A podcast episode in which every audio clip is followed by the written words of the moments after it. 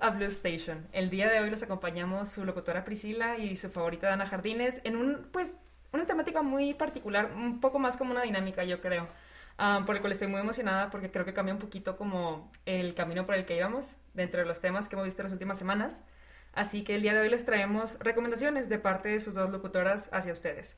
Con la intención, yo creo que, aparte de compartir como que un pedazo de nosotros con ustedes, pues con la posibilidad también de que podamos también ver si se relaciona un poco con nuestros intereses y, pues mutuamente.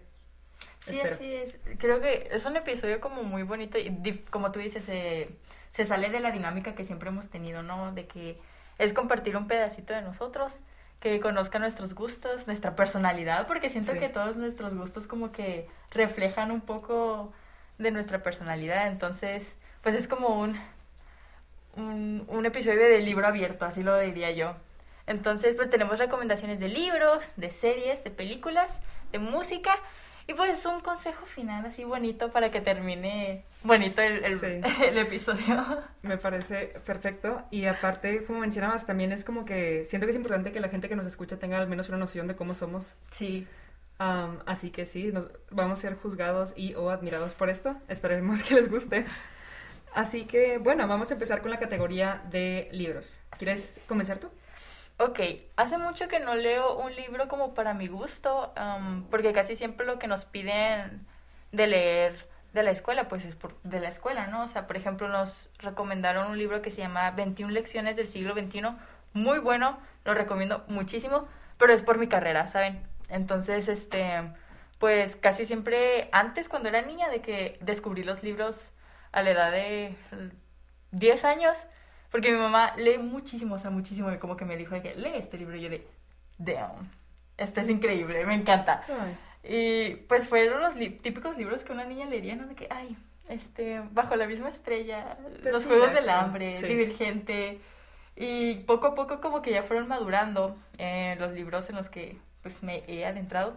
Por ejemplo, he leído a Gabriel García Márquez, tiene muy buenos libros. He leído Vivir para contarla, Crónica de una muerte anunciada y un libro que les recomiendo muchísimo se llama Noticia de un secuestro. Es una historia demasiado cruda, es demasiado triste. Yo cuando lo leí, la verdad es que sí hubo episodios donde, bueno, episodios, capítulos, capítulos. donde yo lloraba así como María Magdalena porque era demasiado fuerte. Se trata de una historia verdadera ¿Qué ocurrió en Colombia cuando el narcotráfico estaba así que a todo lo que da, o sea, cuando era algo muy grande y Colombia era como muy peligroso, todavía, ¿verdad? Pero en ese tiempo, pues, cuando estaba así como el auge del narcotráfico.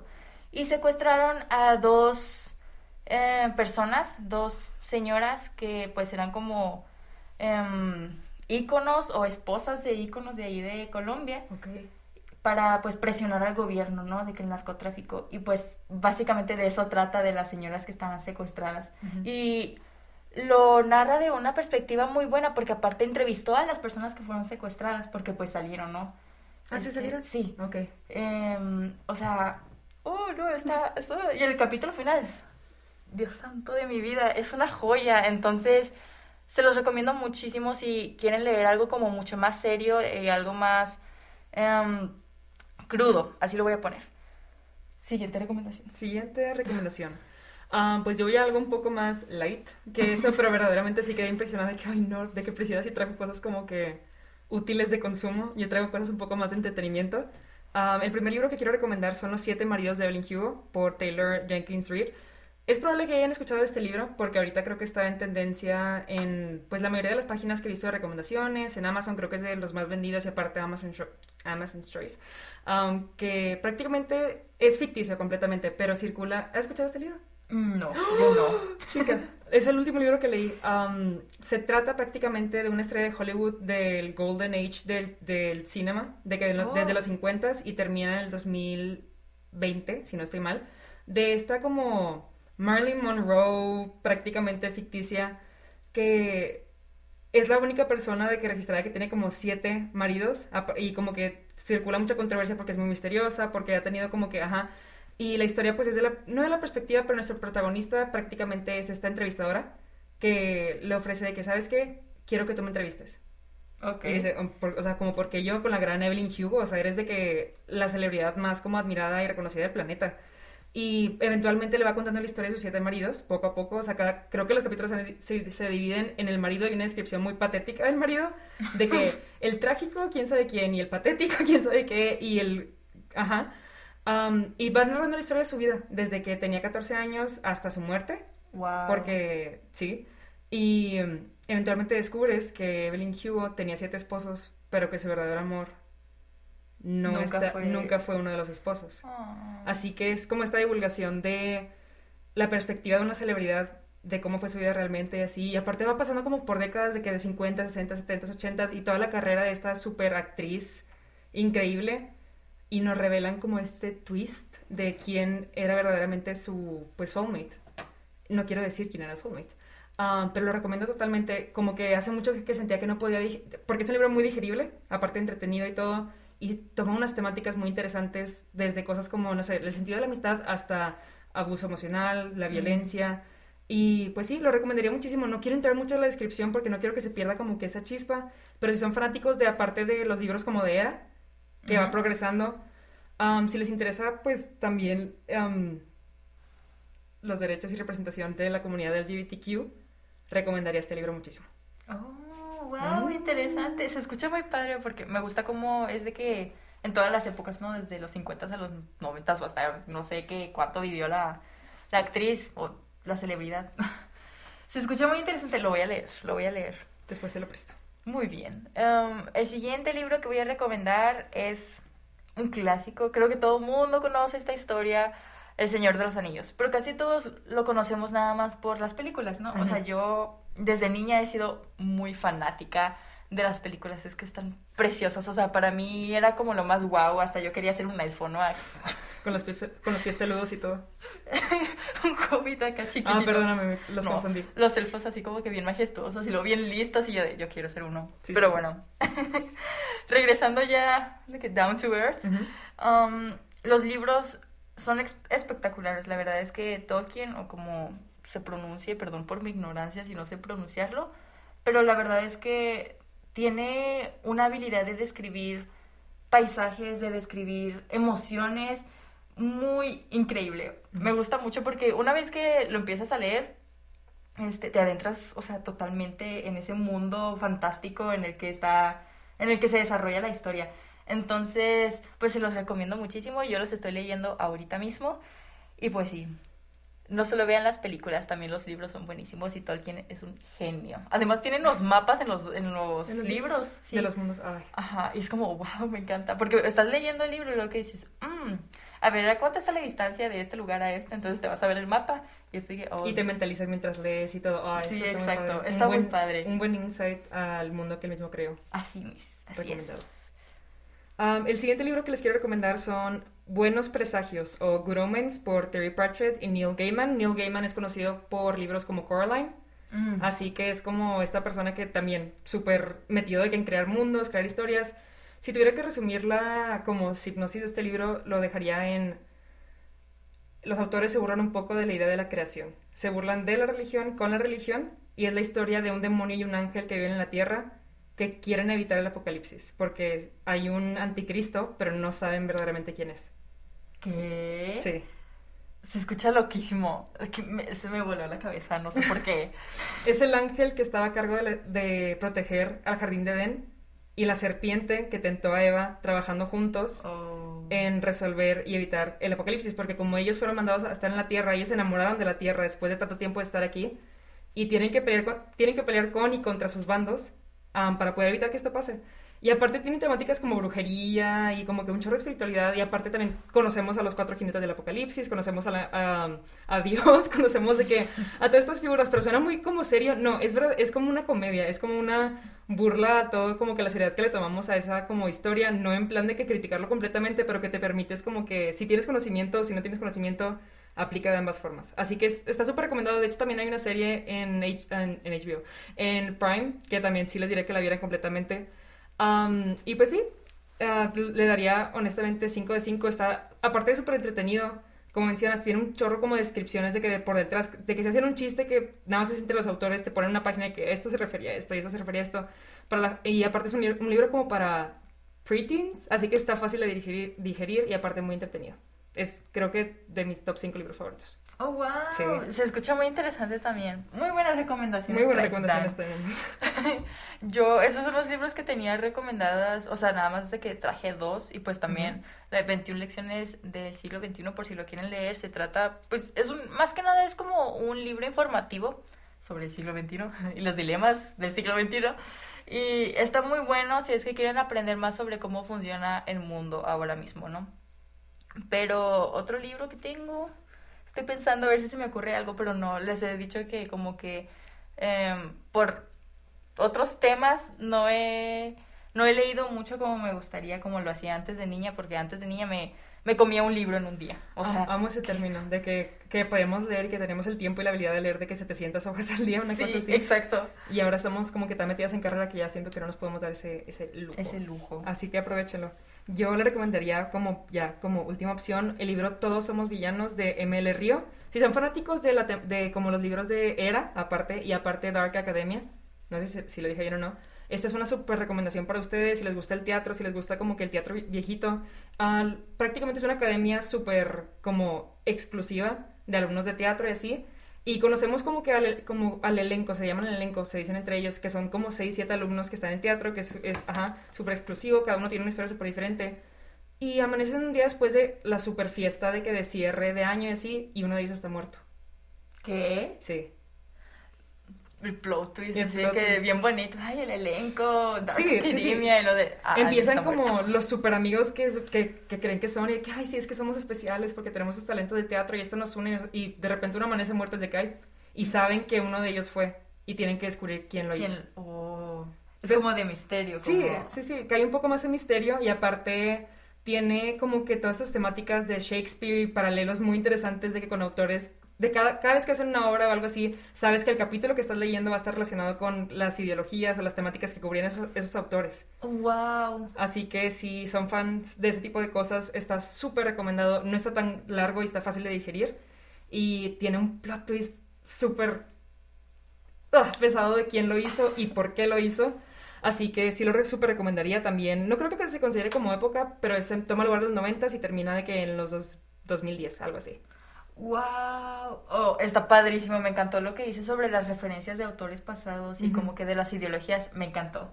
Lo amé. Me gustó mucho. De hecho, ahorita que estabas hablando por alguna razón, cuando empezaste a decir sobre que eran súper amigos y que tenían los mismos ideales, se me vino a la mente un libro. A ver, Ah, se llama El Club de los Incomprendidos. ok.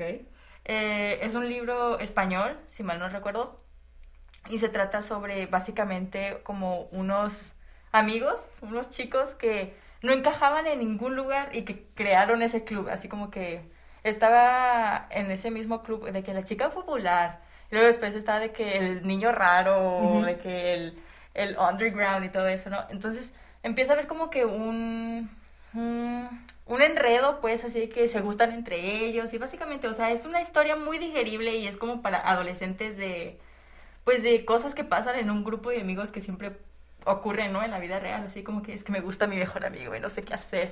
Y que a ese mejor amigo le gusta a otra amiga, entonces es como un...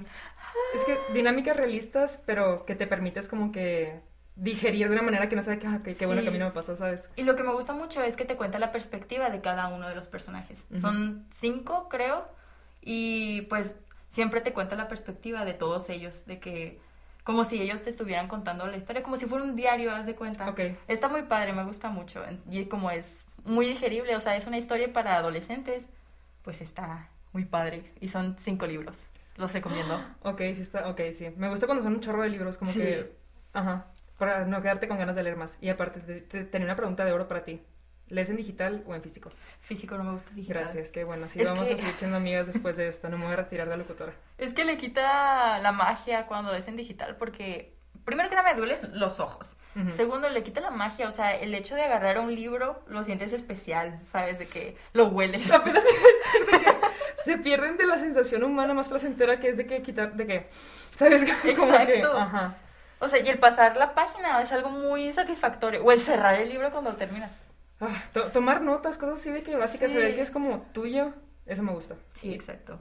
No lean en digital, por no favor. lean en digital, no pierden nada. Y aparte, como que mucha gente se queja de que los libros son muy caros. Hay muchísimos lugares donde te donan libros, donde... Préstense los libros entre ustedes también. Sí. Mis amigas hacen mucho eso. Y, bueno, yo no... Yo tengo el chiste de que, que no sé leer, porque también tengo el tiempo para leer de que por gusto, pero no lo hago. Um, y últimamente mi grupo de amigas fue de que, ten, toma, te lo presto. Y así, hemos estado de que rotándonos. Um, creo que he leído más libros este, estas últimas dos semanas que en los últimos dos años. Y por gusto, así que si tienen amigos lectores, aprovechenlo, por sí, favor. así es. Y si no tienen, y si son lectores, busquen a sus amigos lectores. Identifíquense. Sí, encuéntrense. Así es. Siguiente sección, hablemos de series. Sí, ok. ¿Quién empieza? Si quieres, yo empiezo. Ok. Les voy a hablar de mi super obsesión y hiperfijación del momento. Esto es mi interés especial. Esta es mi personalidad en este momento. Um, la serie se llama Nuestra bandera es la muerte. Está dirigida, eh, ahí está, ah, ahí está lo mejor. Está creada por David Jenkins, pero cada capítulo es dirigida por un director diferente. Que me encanta, me encanta cuando hacen Oh. eso. Um, porque pues, por más que digas de que no, pero es la misma historia, siento que puedes darte cuenta de que de ciertas cosas que es como que este estilo y esta toma y este todo. Um, y también es como que vas identificando que este director sí me gustó, este no, y así. Y está buenísima, buenísima. No les puedo explicar lo mucho que la, que la recomiendo. Está disponible en HBO Max o en como páginas, de que en páginas externas no ilegales, ¿verdad? Um, la temática también es una serie de era sobre el, el highlight de la historia de la piracia, de los piratas y ese tipo de cosas. Toma figuras históricas reales y las pone en esta comedia, en esta comedia romántica um, de Barba Negra y Steve Bonnet. ¡Wow! Sí, sí, sí, sí, estoy, ay, estoy fascinada. Me encantó, son 10 capítulos y prácticamente es la historia de Steve Bonnet, que por si no sabían, es- era un- se- su, la emoción. Prácticamente era este, el pirata más patético que ha habido en toda la historia. Él era de la aristocracia de que francesa, si no estoy mal, y él tenía de que esposa, hijos y todo, y de un día para otro le da una crisis de mitad de vida y decide hacerse un pirata. Ok, interesante decisión. Sí, o sea, de que deja, abandona a su familia, toma todo su dinero, se compra un barco y según él es un pirata, pero pues es de la clase más alta posible, así que no le funciona. Ajá. Y conoce a Barba Negra, que es el pirata más como... Temido, ¿no? Temido, Como- potente de toda la historia, el kraken, o sea, así. Y se enamoran. ¿Qué? Sí, Ok, oh. Interesante. Aristocracia y... Y piracía. No sé cómo se diga, no sé cómo se, se diga la carrera de ser pirata, pero ser pirata. Está buenísima, buenísima, no les puedo explicar. Como alguien que consume mucho medio de rep- que pues supuestamente tiene como que representación de ese tipo. um, esta es una serie que va all the way, o sea, como que no esperen de que queerbaiting, que es cuando te dicen que, ah, probablemente sí haya o no haya y al final no hay. Um, y es muy... Y toma muchísimas figuras de que históricas del momento, las trabaja excelentemente, el character development potentísimo y es una comedia romántica, o sea, ¿qué más puedes pedir? Así que si esta es mi super hiper- hiperfijación, me voy a callar porque si no podría estar así el resto del episodio. Pero sí, súper recomendada. Es mi serie favorita, no de todos los tiempos. Top 3, tal vez. Se escucha muy interesante Sí. y está muy padre como el- la perspectiva que pusieron sobre pues esa representación. Ujú. Y en una historia que como que no, no te entra a la cabeza de que piratas. Y lo mejor es que esto está basado en hechos que sí pasaron, ¿sabes? De que sí se conocieron las dos personas en la vida real, pero el director fue, nah, estos dos estaban, estos dos estaban haciendo algo. Y, pero es el hecho que no se lo toma tan como, no que se lo tome tan en serio, pero permite que esas dinámicas funcionen, no al punto de que, veanos, estamos haciendo representación, simplemente fluye y fluye, y fluye preciosamente. Sí, sí, me imagino. Ay, muy buena. No tengo HBO. Yo tampoco. no se preocupen. Um, Hablando de piratas, piratería. piratería. No se crean, no. Bueno, sí, pero no. Ok, me da mucha pena decir esto de mi siguiente recomendación. Es algo que como que me da penita, pero es algo que es cierto. Me gustan mucho las series coreanas. Las series Calidad, coreanas. calidad, ¿sabes? están preciosas. em, es que son demasiado cursis. Y las que, le- las que les voy a recomendar. La primera es 2521. Es una serie nueva que salió en Netflix. Entonces, pues todos tenemos Netflix. Ahí está disponible. No hay excusas. Ajá. Um, y sale, ahorita está saliendo un episodio cada semana, ¿no? Pero la empecé a ver y es, es una historia preciosa, es una historia preciosa de... Es muy cursi, o sea, me encanta cuando son comedias románticas, Sí. pero que el romance se va de que a límites increíbles en los que se quedan viendo como por 10 minutos. Te imagino toda entretenida y nada más de que los dos personajes o tres de que nada más viéndose así de que fijamente y Sí, Ay. me encanta, o de que las frases, pues típicas, ¿no? Que, que todos queremos que nos digan en algún punto de nuestra vida. se trata básicamente de una niña que está ahorita en el en 2021. Eh, está muy padre, me gustó mucho este detalle que sale el COVID, o sea, así que ya con Ah. cubrebocas y lo de que caminando y no sé qué. Y va a la casa de esa abu- abuela y encuentra el diario de su mamá Ujú. cuando ella era adolescente, en los años 90. Entonces la, la historia en sí está ambientada en los años 90, pero en Corea. Y es como, ok, wow, wow, me gusta mucho. Sí, me imagino como que el estilo y todo, cómo cambia. Sí. exacto, está muy padre. Y pues se trata de esta niña, la mamá, que eh, es esgrimista, ¿sí se dice así? Esgrimista. Sí, sí. Ujú. Y pues ella quiere alcanzar el nivel máximo, ¿sabes? O sea, que ganar oro, ser la mejor esgrimista de todo Corea y, y de incluso del mundo, ¿no? Entonces se trata pues de ella, de su camino, o sea, siendo esgrimista y al mismo tiempo, al mismo tiempo tiene un love interest bien hermoso. o sea, está, está preciosa su historia de amor. Es una historia de amor combinada con una historia de una de una persona que hace deporte y que se esfuerza al máximo. Y a mí me gusta mucho ver ese tipo de historias, entonces la recomiendo mucho. Y el asteric, la fotografía que tiene y este mm, la- hasta la música, el ambiente que tiene es muy ameno y hasta como que te hace sentir como muy cómoda y muy muy feliz. O sea, me gusta mucho ver ese tipo de series porque te hacen simplemente ser feliz. Sí, también siento que no es como que, bueno, hay muchísimas series ahora de que en nuestra sociedad contemporánea, que es de que, ok, estrésate lo más que puedas y Sí. estrésate y espérate la siguiente temporada y estrésate y preocúpate y todo. Ah, cuando verdaderamente hay un chorro de medios de que no, de que muy pocos o no tan modernos, que es como nada más siéntate y disfruta y admira nuestra como nuestra no bobería porque no es bobo, pero es más como esa tranquilidad boba que puedes sentir al consumir ese tipo de cosas. Sí, exacto. Me, encanta. gusta mucho. Sí. sí.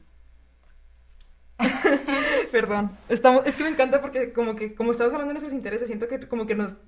nos Estamos conociendo, Sí, sí, sí, sí. Sabes, Es como que sí te quiero poner atención, pero tenés de que, ok, estamos grabando para otra gente, así que vamos Sí. a mentalizarnos. La siguiente serie que quiero recomendar se llama Somos quienes somos, por Luca Guadagnino. No. Luca, perdóname, Guadagnino. Ahorita que vi, también escribí los directores de nuestras notas y yo, ni de chiste las No, voy a decir. por, porque- por eso lo estamos leyendo, porque no está muy imposible, sí me pasé. Pero pues ya conocen a Luca, Luca fue nuestro director de Call Me By Your Name. Ah, ok. Esto fue lo que hizo después de Call Me By Your Name, después de toda la controversia con Armie Hammer, anyways, caníbal. Um, la serie es muy simple, se trata sobre inmigrantes estadounidenses que están en una base militar en Italia. Oh, wow. Así que, ajá, conocemos a los hijos de todos los soldados y de generales que están ahí. Y la serie no tiene mucha, como, mucha trama, porque es más una dinámica de que, no, pues cada día vas, como que cada capítulo vas a ver el día de uno de estos hijos creciendo en este contexto, ¿sabes? Y se van conociendo, de que empiezas con uno y luego de que en siete capítulos se conoce otro y luego así se van sucesivamente hasta que crean este grupo de amigos que empieza también súper padre, súper divertida, hay que escaparnos a Italia, estamos en Italia, vamos a la playa, vamos a, podemos tomar aquí porque si, si tenemos edad y todo ese tipo de cosas. Y se aprovechan tanto de esa libertad que pierden todo. Ajá, pierden absolutamente todo, el grupo se deshace completamente y no es spoiler, pero lo que es spoiler un poquito más es las razones por las cuales se van destruyendo ellos mismos y así, y al final como que es de que de quién fue culpa, se empiezan a preguntar de que quién hizo que todo esto saliera mal. Así que es como que se empiezan a echar culpas y todo, y nuestro protagonista es el güey más controversial que se pueden imaginar. Así que sí, o sea, todas las decisiones que toman, malas, pero todo de que cómo va fluyendo y así, es como que, ay, wow, yo también, que, que siempre decimos de que romantizamos ese tipo de cosas, de que sí, ir de fiesta y escapar, si está en otro país y así, y te das cuenta de que madres, o sea, como que ah, ya para el final de la serie es como que, por favor, quédense de que en la base, porque pues escapaban y todo así, Am, y termina en uno de los mejores capítulos que he visto de que en toda mi vida alguna serie, ajá, Wow. donde la trama literalmente es vamos a ir a un concierto.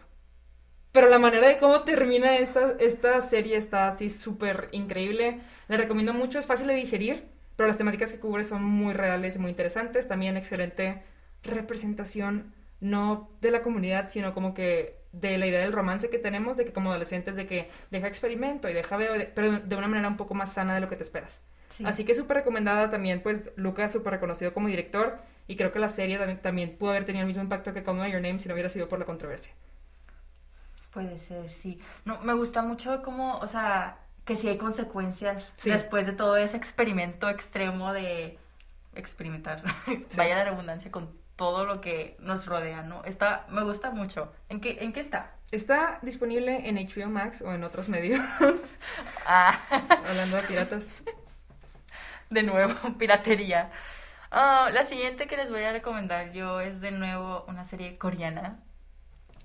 Creo que es mi serie favorita cuando estoy simplemente feliz, o sea, cuando quiero existir, no quiero pensar.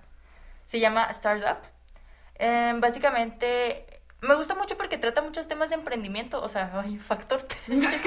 te decir que, ay, no.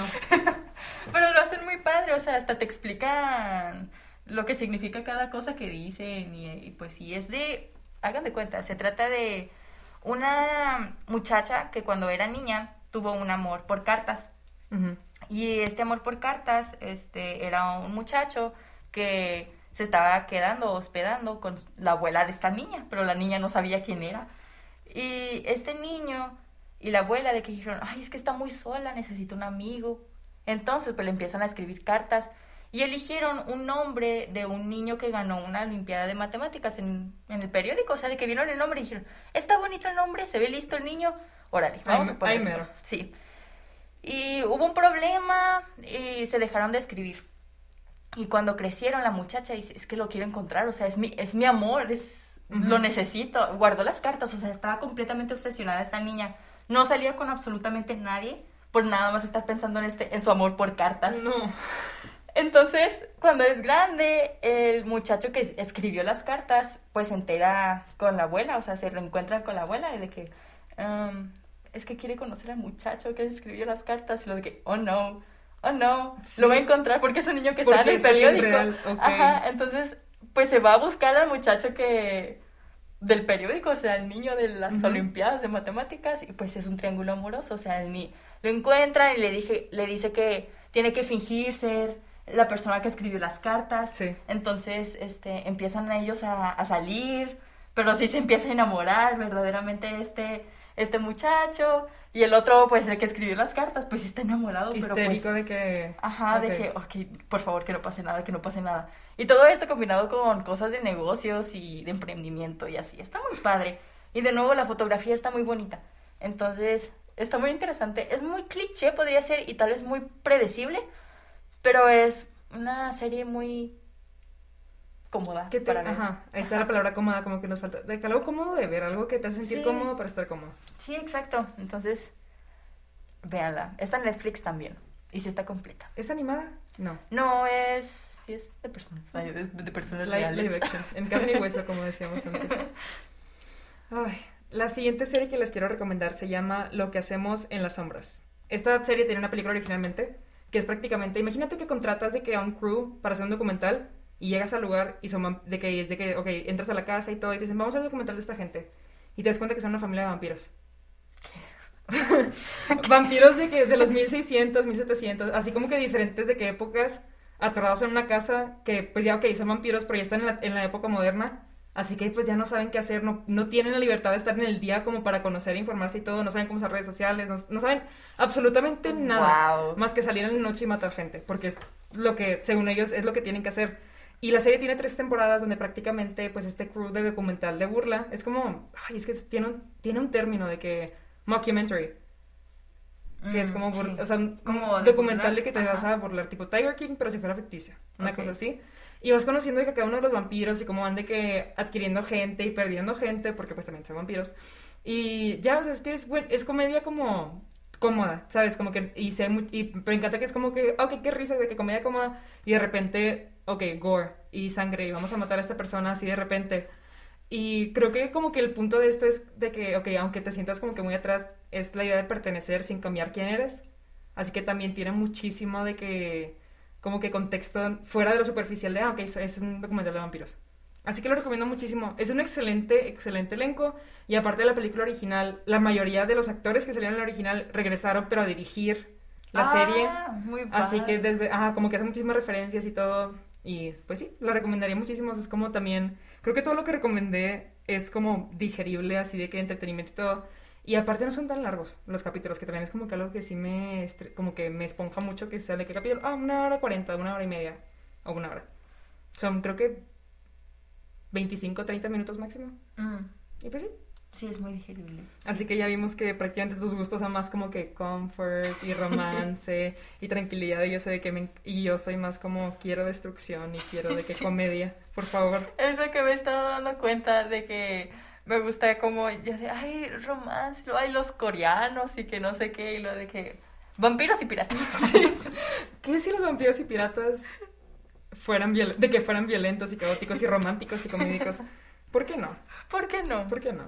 Y bueno, ya mi última recomendación de serie, esta no es coreana, es española, se llama Velvet, no sé si la conoces. Te a, te va a caer mal. Está en Netflix y es una historia ambientada en los años 50. Entonces me encanta toda la música, así como que el jazz y luego los vestidos de las muchachas. Y el racismo y la... Ay, no, perdóname. Perdón. Bu- Bueno, en esa parte no hay... No sé, es, es España, yo Es, que voy a saber. es España. Tiene... Y se trata básicamente de un romance, otra vez, otra vez, en unas galerías, se llaman galerías Velvet, de, es de moda, o sea, a mí me gusta mucho la moda, entonces es de que una diseñadora que, que es muy pobre, o sea, no tiene como que el reconocimiento que podría tener si se vería de la burocracia. Entonces, pues ella está ahí de que en las galerías, acá diseñando y no sé qué, pero aparte es costurera, o sea, nadie sabe que es diseñadora. Y ella está enamorada del hijo del dueño de las galerías. Ok. Entonces es un amor completamente prohibido, o sea, pues hay clasismo. No hay racismo, pero hay clasismo. Ok. Entonces, pues sí, o sea, básicamente se trata de eso, de que el papá se muere, entonces el muchacho ahora es el, es el nuevo director de las galerías Velvet, luego la hace a ella diseñadora y toda la cosa, pero al mismo tiempo no lo dejan estar con él por lo, de la, lo del clasismo y que llegan otros amores y no sé qué, no sé cuánto. Está muy padre, es una novela española, no, no es como una serie estadounidense típica ni como una novela mexicana, o sea, simplemente es otra cosa diferente, es muy... No es cursi, pero es como muy dramática, si es que les gusta ver como ese tipo de cosas. Y es bastante divertida, está chistosa, tiene un poquito de comedia, entonces está buena. Ese y me gusta el ambiente. Ese me intrigó. Ese creo que sí la voy a- de que llegando a mi casa voy a de que A a, ver, ver. qué onda. También me encantó que pusiste puras series como de ah, ¿cómo se dice? De otros lugares. Sí, como de otros gracias. contextos. Sí, sí, sí. De que aparte de que sean de, de que originarias de otras partes, también como que de era, de, you know, hay que hacer eso también. De que ver de otros lugares que no sean de que México, Estados Unidos o España, que también consumimos mucho, pero jamás había escuchado esto y suena muy interesante. Está muy padre. Lleva un chorro de tiempo en Netflix. Yo me he sorprendido porque no la han quitado. O sea, lleva desde que estoy en secundaria. ¿Cómo es que ha sobrevivido tanto? No, No sé, pero sabemos. hasta siento que so- ha sobrevivido más que Shrek, que ya la quitaron. Que Modern Family también, al parecer. sí. Eh, Está muy buena. Por algo, está- por algo sigue ahí, al parecer. Exactamente. Qué bueno. Sí. You go. You go. Velvet. You go, Velvet Coco. Ok, siguiente sección. Películas. ¿Quieres comenzar tú? Ok, muy bien. Otra vez hablando sobre otros contextos de películas pues que no conocemos o siempre vemos de que Hollywood, Hollywood. Hollywood. Estudio Ghibli de Japón. Son unas películas increíblemente preciosas. Otra vez vuelvo a que son muy cómodas, son muy... Es como mis comfort movies, ¿sabes? Son muy hermosas, o sea, toda la fotografía que tiene, los diálogos, la música, los temas que tocan son demasiado wholesome, son demasiado bonitos y no es como una típica película de niños. O sea, es una película, son tipo de películas que son para todos. Y las y hay muchas que están en Netflix, eso me gusta. Por alguna razón están casi todas. Bueno, no casi todas, pero sí hay bastantes. Una mayoría. Ajá. Entonces, yo les recomiendo mucho El viaje de Chihiro. Obviamente creo que han eh, escuchado sobre ella. Es Por una cultura. película. ujú, Sí, claro. Una película que ganó un Oscar, creo que en el año 2001 o 2003, no recuerdo. Pero es esta película, otra película que se llama La colina de las amapolas. Esta película en sí no tiene como una trama, simplemente habla sobre un romance de, de niños adolescentes. Ujú. Está muy bonita, o sea, y es, está ambientada así que en un pueblo chiquito y de que hay barcos y cosas así, o sea, está muy bonita. Y la última se llama El cuento de la princesa Kaguya. Esta película está muy bonita, es muy diferente al estilo que tiene Estudio Ghibli en términos de animación. Ok. Porque ya ves que tienen una animación como muy característica de Estudio Ghibli. Y esta es diferente, parecen dibujos, literalmente son dibujitos. Muy bonita está la película, es como una leyenda japonesa, así lo veo. O sea, es de una princesa que nació de un bambú. Algo bien. Se escucha muy raro, pero está muy bonita y hasta cierto punto, aunque sea una princesa y aunque haya salido de un bambú, te sientes hasta identificada como de la presión que tienes con tus papás y cómo te tienes que comportar de tal forma por encajar en un estatus. Bueno, no, no en un estatus, pero como encajar en algo que ellos te digan. O sea. ¿El bambú es el papá? no, no. Un señor. Un señor la estaba de que cortando bambú, o así que minding his own business. sí, y de la nada, de que, de que, ¡pup! y, este, y la adopta a la niña. Ok, ok. Y pues de ahí salió la cosa. Me imaginé que toda una monarquía de plantas, así de que criando a la princesa, qué lindo. Y ya está muy bonita. Eh, todas esas películas de estudio Ghibli. Jamás las he visto. Pero, por ejemplo, estas últimas semanas tengo una amiga que es también tremenda fan de Estudio Ghibli. Y estamos en clase y cada vez que me asomo tantito y estás a computadora viéndola, veo, no sé, aunque sean dos segundos, las imágenes más preciosas visualmente en animación que he visto. Y digo, no, esto no me lo merezco. como que esto está demasiado como que puro, deja pongo atención. Sí, el viaje de Chihiro tiene una animación increíblemente hermosa y la música. Ah, o sea, hasta yo la escucho así como para relajarme porque está, está muy bonita, son mis comfort movies. Y eso que yo no soy persona de ver anime por un trauma que tengo, después les contaré, pero... Ay, estoy muy intrigada, pero así hay que... Vamos a poner... ¿Le ponemos pausa a la, a la historia? ¿De que lo dejamos para después? Eh, ok, se los voy a contar rápido. Tengo una amiga que se llama Florencia. Hola, Flor un saludo para Flo. Em, cuando estaba en primaria, estábamos en clase de computación y como chicas rebeldes que éramos, nos sentábamos hasta atrás para no hacer el trabajo y para, para ver cosas en la computadora. Y ella puso YouTube y se puso a ver anime. Y yo de, ¿qué estás viendo? ¿Qué estás viendo? A ver, enséñame. Como toda chica chismosa que soy. Y Vico, digo, y Vico, así se llama mi hermana. Y Flo. Shout out to y Flo de que, ah, estoy viendo anime. Y me dijo la el nombre de la cosa, pero no me recuerdo cómo se llamaba.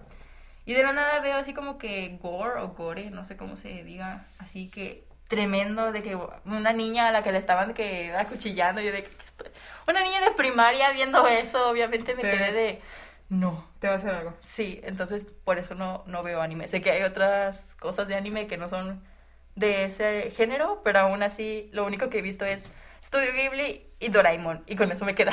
Con eso estamos bien. Sí. Me imagino de que tu amiga las 10, 9 de la mañana de que, ah, sí, algo bien. sí. en clase aparte. Muy normal. Pero me acuerdo que no fui la única que se quedó traumada. También estaba ahí otro amigo que se quedó de, em, ¿qué estás viendo? ¿Qué es eso? Pero bueno, regresando al tema. The more you know. Así es. Me fui, ya volví. Ok, ah, la, la, primera película es que... La primera película. La primera película que les voy a recomendar para esta sección es El juego de Gerald. ¿Has escuchado esto? Sí me suena, me suena mucho. Una adaptación que está disponible en Netflix, que creo que se creó para Netflix, de un libro de Stephen King. Un poco de los libros más recientes. Um, esta serie la dirigió Mike Flanagan, que es el creador de series como Hill House, Blind Manor. Uh, tiene como este estilo de películas medio góticas, pero le encanta que sea todo moderno. Que, gracias. Y esta película prácticamente es la secuela oficial del Resplandor. Oh, ok. Sí. Por si no habían escuchado, Resplandor tiene secuela. No sabía, honestamente. El libro es muy reciente también y cuenta la historia pues de Danny Torrance, que ya conocemos, como un adulto cuya vida se ha ido al fiasco por lo mismo de su relación con el tramo de sus papás y todo lo que sucedió y su resplandor que todavía es parte de él de la peor manera posible, que descubre que hay más gente como él. Oh. ajá. Y descubre que hay un grupo de personas que quieren robar ese resplandor. Así que esta aventura prácticamente es Danny intentando encontrar a esta gente, particularmente a un adolescente, e, Abra, Abra um, que es la persona más brillante y deslumbrante que ha podido sentir en toda su vida, más que él mismo, más que cualquier otra persona. Así que sí, o sea, de que es una aventura de que de encontrarla y todo, protegerla, con muchísima mitología y términos de Stephen King. Obviamente hay una secta, hay todo ese tipo, me encanta, ese tipo de cosas y la manera de cómo se conecta al Resplandor original, la película Resplandor original, la de Stanley Kubrick, es perfecta. O sea, no hay otra manera de decirlo, es perfecta la conexión que encuentra. Y aparte, Ivan McGregor interpreta a Danny, así que es como. Sí. tremenda fan de Ewan McGregor. Así que sí, la recomendaría un chorro. El libro está buenísimo. Me tardé, está pesado. Me tardé Sí, como un, un mes y medio en leerlo. De lo pesado que era, de que esos libros que estás leyendo y de repente es como que Ya no.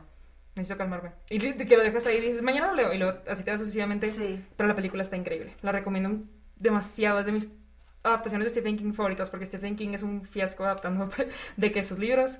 Así que sí, súper recomendada. Confundí las películas. Me acabo de dar cuenta.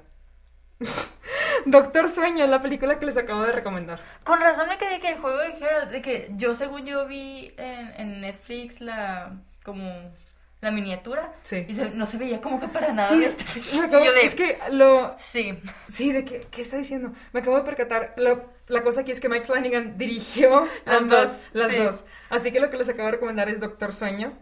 Una disculpa. Ahorita regresa al juego de Gerald. Lo siento mucho. Me emocioné tanto por la otra que era mi favorita, que fue que, ¿sabes qué? Una disculpa por la estructura, espero que se pueda entender. Doctor Sueño es la secuela de um, El Resplandor y El juego de Gerald es una película más como pesada. Ahorita caigo en ese tema. ok, muy bien. Lo siento mucho. Perdón a ti por la edición. Eh, lo siguiente que les voy a recomendar y creo que pues como la segunda de, de películas nada más para seguir avanzando y no tardar tanto, se llama Anónima. No sé si la has visto. He escuchado, no la he visto. Es una película de Netflix, creo que es original de Netflix, si no me equivoco, eh, dirigida por María, María Torres y basada en una novela juvenil de Wendy Mora. Es una película que, si ustedes saben de que cringe, cringe, así que a todo lo que da. Pero la verdad, les voy a decir por qué me gustó. Es una película de adolescentes, de una niña que se escribe en redes sociales con un muchacho. Y que pues ahí están de que, ay, sí, me gustas mucho y que no sé qué y no sé Ujú. cuánto. Y en la escuela se conocen y se caen mal. Sí Entonces, típica historia pues, de adolescentes y es muy predecible, pero aquí voy de nuevo, es demasiado cómoda. O sea, aquí les recomendé muchas cosas para que cuando ustedes se sientan muy saturados de, de tareas o que se, se sientan como muy pesados, puedan encontrar estas cosas y nada más de que relajarse un momentito. Entonces, esta película anónima sí tiene como un poquito de cringe, pero es tanto que al final se siente muy, muy bien, o sea, se siente como... Al menos, al menos no soy yo. ¿Una cosa así? Sí, exacto. O sea, y yo me siento como muy relacionada con la personaje principal porque no encaja como en ningún grupo de amigos, o sea, como que siempre está así como que, o sea, sí se habla con la gente y todo, Sí, sí. pero como que está en su rollo, ¿no? Entonces me sentí como muy identificada y hay algunas escenas en las que me dan mucha melancolía de cosas que pasé en la prepa. Entonces, pues es una historia muy genuina, muy bonita y la fotografía, de nuevo, está muy, muy, muy bonita la cinematografía. O sea, se nota que la, la directora, María Torres, eh, le, le echó mucho esfuerzo y como que se nota que tiene mucho cariño por el cine. Se vio muy bonita, está muy bonita la película. Es mexicana, de hecho, es mexicana. Y este, y sí cae como un poquito, es que está como ambientada en una prepa como fresa, así como el Ah. TEC. o de Anahuac, de allá de la Ciudad de México. Y sí hay como que los términos que usan de que los, los actores, bueno, no los actores, los personajes, y están Ujú. como que, um, no creo que así todos hablen, como que está como muy, está como casi cayendo a la parodia, pero está muy buena. En el aspecto de somos mexicanos creyendo en los americanos. ¿o- Sí, ándale. Ok. Así es. Ah, eso me encanta. Está muy Esa- bonita. De esta categoría creo que esa es la que más me... Bueno, es la primera, pero la que sí me intrigó también como Velvet, de que, ok, esa sí la voy a checar. Me gusta, me gusta ese tipo de cosas. Um, una disculpa por la confusión previa, pero ahora vamos a hablar de El juego de Gerald, también dirigida por Mike Flanagan. Um, ahora son compas de Stephen King y él, al parecer, porque las, las adaptaciones que ha hecho de sus libros son, creo que, las mejores que ha habido en, en las últimas décadas. Y el juego de Gerald consiste en una pareja que está teniendo muchos problemas, una pareja de, pues, de esposos, y que van a una cabina a como reconciliarse y como que trabajar ciertos como sentimientos, pero ella es pura emoción y él es pura lógica, así que está como ese Oh. contraste horrible, espantoso de que uno no cede a la otra cosa y pues están am, haciendo cosas. Y mientras hacen cosas, ella, la, nuestra protagonista termina prácticamente en una posición donde, donde no puede quitarse, está esposada en una cama. Así que, ajá, y mientras están como que empiezan a discutir, ella sigue en esa posición vulner- vulnerable, su esposo cae muerto. ¿Qué? Sí. ¿Por, por qué? ¿Por qué? Stephen King, um, cae muerto, le da un ataque al corazón y cae muerto de que a sus pies literalmente, ella en esa posición de que no puedo salir, no puedo hacer nada. Y mi enemigo, que era mi único liberador, ya no está, así que no sé qué, voy a hacer. Esto, o sea, voy a, voy a morir. Y pasan los días y semanas y ella sigue aquí. Eh, ajá, como no tiene, no tiene cómo contactarse con nadie así está, ajá. Y poco a poco por la deshidratación y por falta de comida y todo, empieza como a, según ella, imaginarse cosas. De que, entra un perro empieza a atacar a su esposo y luego, un, luego y eventualmente es como que, ok, acepta su muerte y la noche que acepta su muerte, alguien entra a la casa, de que a la cabina. Y es, ajá, y es ella luchando de que contra, ¿cómo, ¿cómo voy a salir de aquí? ¿Qué es lo que está pasando? ¿Qué es real y qué no es real? Y toma temáticas como el abuso emocional, las dinámicas de relaciones, la independencia, también la feminidad, como que lo toma de una manera muy como, no empoderamiento, porque el empoderamiento suena muy como superficial, pero como ella misma tiene que reaprender y reconocerse para poder salir de esa como situación en la que está y el final está espantoso, está horrible, es de que algo de lo más intenso de que, que puedas ver y o leer, pero vale la pena. O sea, suena muy como que, suena muy, es muy destructivo, es, en vez de como confortable es destructivo, te sientes mal por ella, sientes pena por ella, quieres que se salga, pero al mismo tiempo no quieres que se salve y tiene un twist muy bueno, de que al final los últimos 20 minutos es de que, con razón, de que todo tiene sentido ahora. Ay, no. Te, cuestionas la realidad tanto como ella lo está haciendo. Porque ya de repente piensas de que así es el mundo realmente, no es así, porque ahora, ajá, como que te lo distorsionan todo, pero sí te responden todas las preguntas que tienes. Por eso se llama el juego de Gerald, porque es como el juego mental que le dejó a ella una vez que la abandonó. Ajá, ay. Me quedé como que bien en trance de, ay, qué fuerte ver eso. Yo que soy una persona que nada más ve películas para sentirse bien y que um, está, está interesante, la voy a ver y me voy a quedar, creo que traumada o algo así, como que... Perdón. Pero aún así se ve que es muy buena, la voy a ver. Muy bien, sigamos a la siguiente sección. Sí. La siguiente sección es música. Al fin.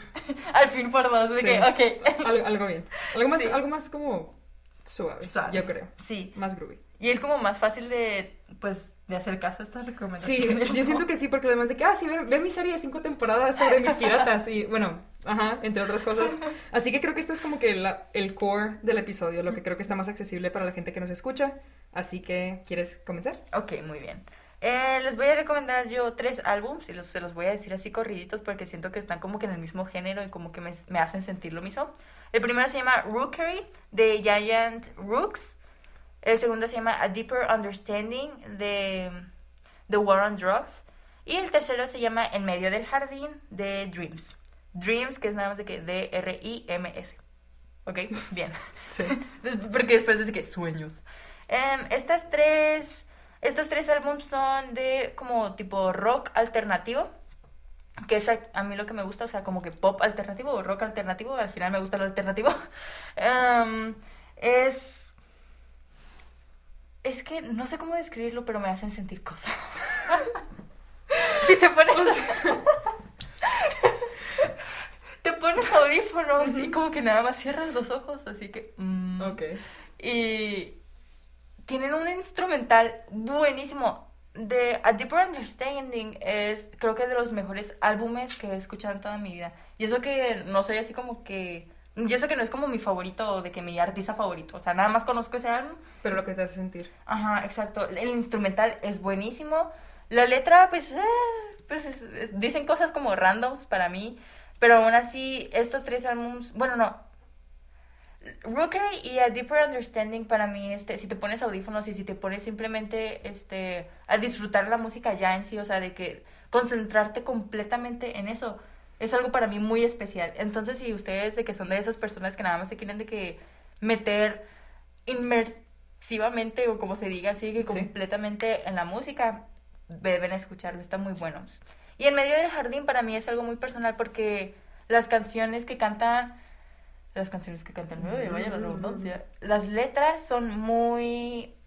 Me siento muy relacionada con ellas y creo que muchas personas también nos podríamos sentir relacionadas con ellas porque son como muy amenas y son cosas que todos hemos sentido en algún punto de nuestras vidas.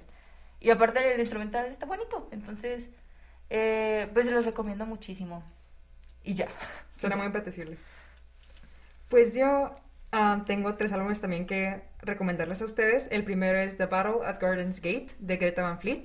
El siguiente es Le Grand Docu Soap de Army of Lovers y el último es Tell Me That It's Over de Wallows, que es, Ah, más, Wallows. you know, Ujú. Wallows. Sí. Um, prácticamente lo que siento que, si tuviera que resumir qué es lo que me hace sentir esos tres álbumes, es caos absoluto.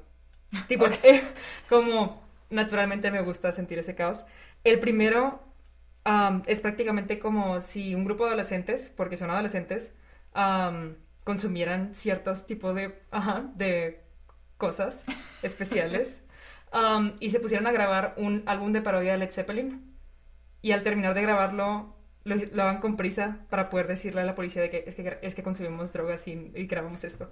Es el caos que tienen estos hombres en sus voces y en sus instrumentales es increíble, o sea, de que te sientes que te vas a otra parte, te metes en el caos, pero no es un caos que te estresa, es un caos de que yo también quiero estar ahí. Sí. ¿sabes?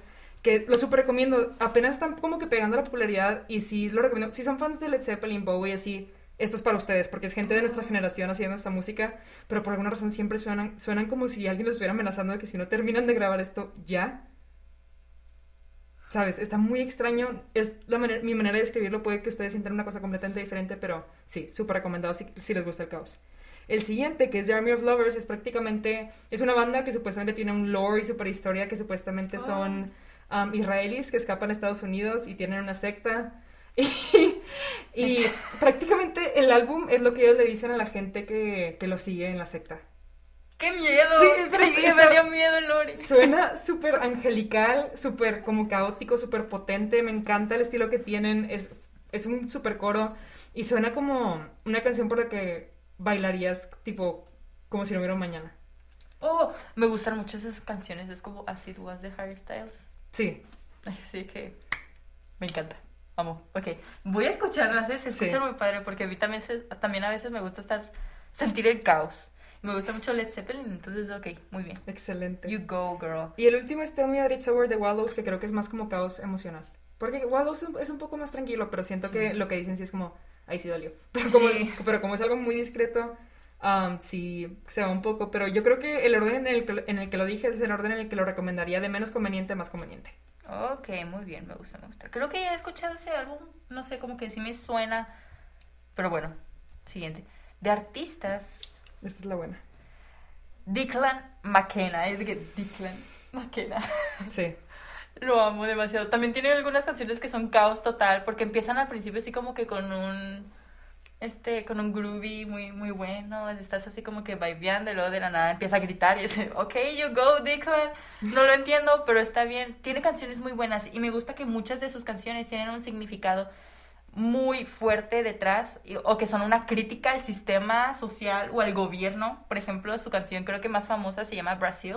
Sí. Este, la, la escribió cuando tenía 17 años y solamente era un chico que estaba ah, criticando a la FIFA por hacer el mundial en Brasil, cuando estaba teniendo pues em, una crisis económica. sí. Bueno, no crisis económica, pero sí estaba muy difícil su situación.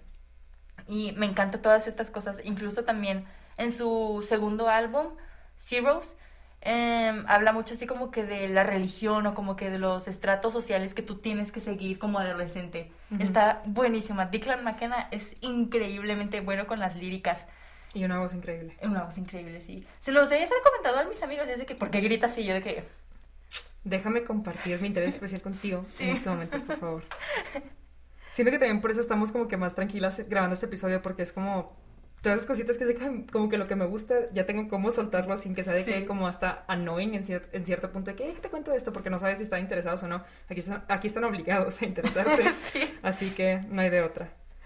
Um, los artistas que voy a recomendar yo son Blood Orange, que es un grupo alternativo también como de pop y así como más... um, hay un término como sentimentalistas, que es más como lo que, lo que sientes al escucharlos en vez de lo que están diciendo, que no tienen mucho significado, pero también es como que más la vibra que dan. Sí. Um, que son un grupo americano que tourea mucho por Europa, así no tienen lore ni nada, ni son una secta, Um, pero sí lo recomendaría mucho, tienen buenas canciones, así, tranqui. El, Ok, ok. el siguiente es DJO, o DJO, no sé cómo se diga. Y este es un artista súper especial para mí porque todas las canciones son increíbles, es un súper under, como que sí es underground porque no tiene muchas como que personas que lo escuchen. Y el plot twist aquí que me interesa es que este artista es nada más y nada, nada menos que Steve de Stranger Things. Con un, ¡Oh! Steve. con un me interesa. Eh, Sí, con, una pelu- con un peluquín, un bigote falso y unos lentes para que no sepan qué es él. Sí. Es como su carrera de música por debajo de que... Porque es lo mismo, si eres una celebridad de esa altura y sacas música, es como que, ah, es que es el vato de Señor Things. Sí. Así que todo lo que, perdón, todo lo que ha sacado es como um, con otro nombre, otro tono, la voz. Y es un excelente cantante y un excelente compositor. Pero para como quitarse ese crédito o esa sombra que tendría, lo hizo como que todo por debajo. Así que pues ustedes saben el terrible secreto, pero sí lo súper recomiendo, en especial la canción Personal Lies, que tiene el solo de guitarra más delicioso que se pueden imaginar. ¡Wow! Sí. Voy a escuchar a Steve. ¿Cómo se llama? Steve Harrington. Sí. Y el siguiente es Cody Fry. Que Cody Fry han escuchado al menos una canción de él este año, um, como Underground, el, su cover de, de Eleanor Rigby. ¿Lo has escuchado? El que es como Mm. instrumental. No. Sí me suena, pero no. ¿Qué otra tiene? Ah, la de. ¿Cómo se llama? Symphony. De que. I used to hear a simple song. Ah, sí, sí, sí. ¿Sí? Sí. Es, es este increíble hombre. Um, y pues sí, creo que este es más conocido, pero sí recomiendo que vean más como las canciones que son tan, no son tan populares porque siento que merecen, merecen el mismo hype. Sí, exacto. A mí también me gusta mucho eso de investigar más sobre artistas que me gustaron mucho de otras canciones porque siento que tienen más. Podrían tener el reconocimiento que tienen sus más famosas. Pero bueno. Este, de canciones, yo tengo dos. Se llama Sweet Dreams, coma, PN. Y es de The Last Shadow Puppets. Si les gusta Arctic Monkeys o los monos árticos, como a mí, como a mí me gusta llamarles, es una muy buena canción. O sea, tiene como que la misma vibra, por así decirlo, que Do I Wanna Know, pero no es como tan... tan Do I Wanna Know. ¿Tan directa? Sí, es como más... Si te pones otra vez audífonos o si estás de que manejando y nada más quieres sentir la música, está muy buena. Está muy chida. Y la siguiente, There is a Light That Never Goes Out de The Smiths, creo que es mi Ah, banda sí. favorita. Damn, ay, así que Damn te hace sentir cosas, es como, su estilo es como muy grunge, pero calmado al mismo tiempo, no sé cómo, no sé cómo describirlo, porque si tienen una palabra, porque no es gótico, es, ay, es como punk, no, Es que escribir música creo que es una de las tareas más difíciles sí, que hay. porque tienen que, ay, tienen que escucharlo para poder saber de lo que estoy hablando. Es que no la entienden. No, no entenderías. Ajá. Pero eh, The Smiths es una muy buena banda y también la podrían escuchar mucho. Pero esa eh, creo que es mi canción favorita y es como que la que me hace sentir más... Me hace sentir muy cómoda y como muy... Como si estuviera en una película. Por alguna razón. Eso me gusta, sí. Sí, me hace sentir como the main character. Al fin algo con el que, bueno, no sé si tú has coincidido con alguna de mis recomendaciones, al fin tengo una que sí es de que, ok, yo también lo he escuchado, o yo también lo he visto. De que esta es la primera de todas las que hemos dicho, que es de que, ay, sí, de que sí lo he escuchado. ¿Esta? Sí, es lo primero con lo que coincidimos, al fin. Me da- Sí. No pensé que fuéramos a hacerlo, qué bueno que lo hicimos. Sí, es que está bueno. Este es nuestro character arc, de que, ah, ok, una cosa, ¿sabes? Pero bueno, les voy a, la primera canción que les voy a presentar es la canción, la primera canción que escucho todos los días al despertarme. Se llama It's the End of the World as We Know It, de R.E.M. Esta canción prácticamente narra um, si despertaras un día y hubiera una, una invasión ali- alienígena. Así que, sí, perdónenme por mis gustos así específicos. Pero siento que es como lo que me impulsa de que todas las mañanas digo, ok, desde cero, como que tienes que traer la energía desde cero. Y prácticamente la canción es la narrativa de una como persecución Wow. de estar escapando de estos invasores y así. Así que como que es un beat súper rápido, súper intenso, que es como que con eso sí te despiertas, pero no es como que gri- gritos ni nada, es nada, es como que la energía sí sientes que tienes que estar como que corriendo o moviéndote más rápido, que es lo que escucho cuando voy caminando de que de volada, porque siempre voy tarde de caseta al salón. Ajá. La recomiendo mucho y de hecho sí la han escuchado, es probable que sí la han escuchado porque esta canción también sale en Chicken Little. la canción cuando llegan las naves sí, creo y que que sí. la persecución por toda la ciudad, bueno, por una razón está ahí. y dije, la, la encontré en Spotify así de que al azar dije, esta canción me suena a lo que ya he visto antes y luego ya descubrí que está como que featured ahí. Pero por su cuenta, sin el contexto de Chicken Little, una excelente canción para despertarte las mañanas. Escuchen la canción de Chicken Little para cuando se despierten. Por- A mí me funciona, ¿ok? Tiene el mismo efecto que si te echaras un shot de cafeína, de que así... hazte- Ajá, no puedo explicarlo, pueden sentirlo, si Sí. se animan a escucharla. La siguiente es Soccer Sprayer. Esto es lo más romántico que tengo para ofrecerte a ti. De- Una romántica, Toma. una hopeless romantic Sí, girl. sí somos. Esta canción es de, de, de The Decemberists. Sucker, Pra- Sucker's Prayer prácticamente es como la perspectiva de que quieres ya, ya, ya estás listo para enamorarte, pero no tienes con quién. Y como nunca te has enamorado antes, no sabes cómo. Ah. O sea, tu voluntad está ahí, pero... Pero, no la persona. Ajá. Se escucha bien sad. Me No, interesa. Pero el tono es más como groovy, tranquilo, así que los lyrics están muy pesados, pero como que la tonalidad no, así que es como que esta canción la escucho cuando, como si manejara. Es la canción que obligo a la gente que va conduciéndome a otra parte a escuchar para como entrar en ese mood. Y la siguiente canción es mi canción favorita de todos los tiempos, se llama Still, de Ben Folds. Um, le recomiendo la versión remasterizada porque la original está un poco más corta, pero esta canción es la canción que quiero poner en mi boda o en mi funeral, el que pase primero. Y, Dan. y sí, es prácticamente una canción sobre los cambios de la vida. Y aunque tú sientas que estás atorado, todo sigue cambiando, así que cae en ti si cambias o si no cambias. Wow. Sí, me encanta, me encanta, me encanta, me encanta. Y lo más divertido de esta canción es que está featured también. Um, no, no, peor, en Vecinos Invasores. La película del mapache y la tortuga. Sí, que- pero es cuando sí. está como que triste. Sí. No, perdónenme. Perdón, sí. Es que, ok. Puedes encontrar cosas profundas y significativas en las cosas más simples, ¿ok? Sí. Véanlo, véanlo así, no lo ven como, Dana, qué rollo, ¿saben? ¿Qué rollo, Dan? Pero sí. Fuera del contexto, no vean la versión de la película, vean la versión que es aparte de la película, que es la re- remasterizada, porque esa es mi canción. Yo la estoy gate- gatekeepeando para mi funeral o boda. Nadie puede usar esa canción más que yo. Lo siento mucho, pero sí escuchan. Por si no les toca verla en vivo. Ay, qué padre, voy a escuchar todas estas canciones. O sea, de que voy a salir de aquí del, del, del podcast, voy a ponerme a escuchar todas las recomendaciones que hemos tenido. La playlist de Priscila sí la voy a poner. Sí, Sí. yo también voy a hacer una playlist con... Ay, perdón. con tu... Con tu música. Con mi caos. Con tu cabeza total chicken little. Es que ni yo me puedo tomar en serio. o sea, no quería decirlo, pero siento que al decirlo es más fácil como identificar esas cosas. Sí. Bueno, ahora sí, ya. Punto final, un consejo para poder terminar como que bonito este episodio. Mi consejo básicamente es, um, no tengas prisa, no hay prisa, ¿sabes? Siento que muchas veces nos sentimos muy presionados por todo lo que pasa a nuestro alrededor. Yo en lo personal me siento bien presionada cuando veo personas de mi edad haciendo un chorro de cosas, de que, ay, que ahora voy a, voy a estar en este grupo estudiantil, que ahora voy a organizar este, este evento, que ahora voy a estar acá en esta fiesta, que no sé qué, no sé cuánto. Y yo estoy de que, y yo no estoy haciendo nada. ¿Qué, qué, qué, qué estoy haciendo con mi vida? Em, pero no hay prisa. Tú vas a tu propio ritmo y siempre que te esfuerces, siempre que estés buscando lo mejor para ti, todo va a salir bien, ¿ok? Piensa siempre en ti, piensa en que estás tú en tu mundo, que tú puedes con todo, que nada más necesitas ese esfuerzo y ese empujoncito que todo el mundo necesitamos. Y no hagas caso, no te compares con los demás, o sea, no hay presión. Tú estás solo, bueno, no solo, ¿verdad? No quiero que se escuche así, pero tú eres el responsable de tu vida y tú puedes. Ay, Tú puedes. me encantó cómo pasamos de que de Chicken Little a esto. es que, wow. Y me encanta cómo dices las cosas de que tú como dialectas y todo de que fluido y así.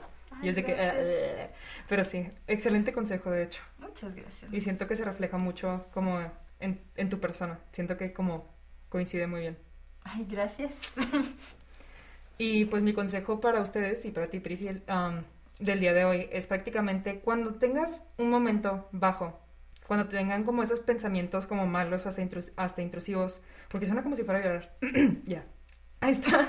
no. Listo.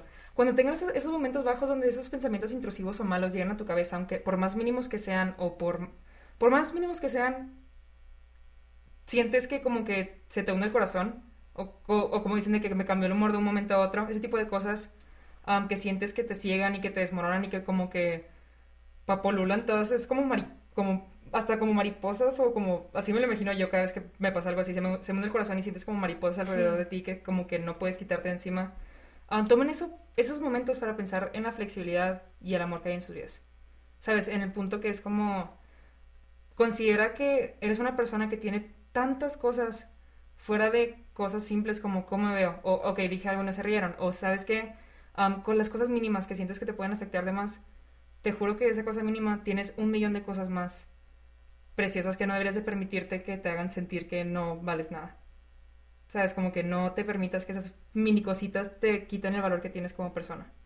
Y esto va más para la gente que tiene como esos pensamientos intrusivos, hasta como que la ansiedad que puede generar de un momento a otro. No se olviden de que todo el valor que ustedes tienen no se define por una mala como acción o un mal momento al punto que crean de que no, no, ya no valgo nada. O sabes que vuelvo a caer de que hasta abajo. Así que si lo tuviera que resumir, creo que sería, el mundo no se acaba, solamente se siente como si lo hiciera. Ay, qué bonito. qué bonito. Vamos, vamos a llorar. Sí, se me dieron ganas de llorar, no manches. Pero bueno, muy bonito. Me gustó mucho Me el desenlace. Qué bonito consejo. Y también te expresas bien hermoso, Dan. Te admiro mucho como por tu, tu habilidad de comunicar las cosas. Gracias. Me gusta mucho. Y yo siento que es como que ugh, ni, si- ni siquiera yo a veces entiendo lo que estoy diciendo, pero aprecio que sí lo entiendas. Sí, sí lo entiendo. Y mucho. Y esperemos que ustedes también lo puedan entender y que hayan disfrutado, pues, al menos una de las cosas que les compartimos aquí el día de hoy. Am, y sí, Muchas gracias por haber escuchado o visto este episodio. Recuerden que pues si nos están escuchando en Spotify o en Apple Podcasts, recuerden que también estamos disponibles en YouTube por si quieren ver nuestros rostros sí, mientras ya- hablamos. Y pues este, pues sí. Ay, pues sí. Muchas gracias por compartir este espacio y también a ti, Prisi, una vez más, porque es un, es un episodio especial porque nada, estamos de que tú y yo en el punto de que nuestra bilateralidad, vital, bila- a nuestra dualidad permite que podamos como que fluir de diferentes formas y me encanta que tenemos un chorro de contrastes, pero al mismo tiempo como que sí, sí quedan Sí, de sí cierta quedan, manera, sí, ¿sabes? exacto. Es complementario, no como de rival, o no, ajá. Así que pues sí, esperamos que disfruten o que al menos puedan tomar algo de esto si se sienten relacionados con alguna de las cosas que dijimos o que, ay, a mí también me gusta esa serie, contáctenos, contáctenos y, y ranten con nosotras, porque como pueden ver tenemos todos estos intereses, pero que no tenemos como con quién, Con quién hablar, Ajá, con quién sí. hablarlos. Y puede que ustedes también se sientan así, así que pues, como, como dijiste tú hace un momento, bueno, no hace un momento, hace ratito, um, identifiquen a las personas que tengan ese tipo de gustos como los de ustedes, o si no, encuentren con quién puedan compartirlos de manera mutua como lo hicimos el día de hoy. Así es. Así es. Ay, bravo. Sí tuvimos lección del día de hoy. Tres lecciones, porque también cuentan los- cu- nuestros consejos, ¿cómo no? Yo- sí, sí, es, sí, eso nos, eso nos preguntas, es confirmación. Sí, así es. Ujú. Bueno, muchas gracias por acompañarnos en el episodio de hoy y nos vemos en la próxima. Nos vemos.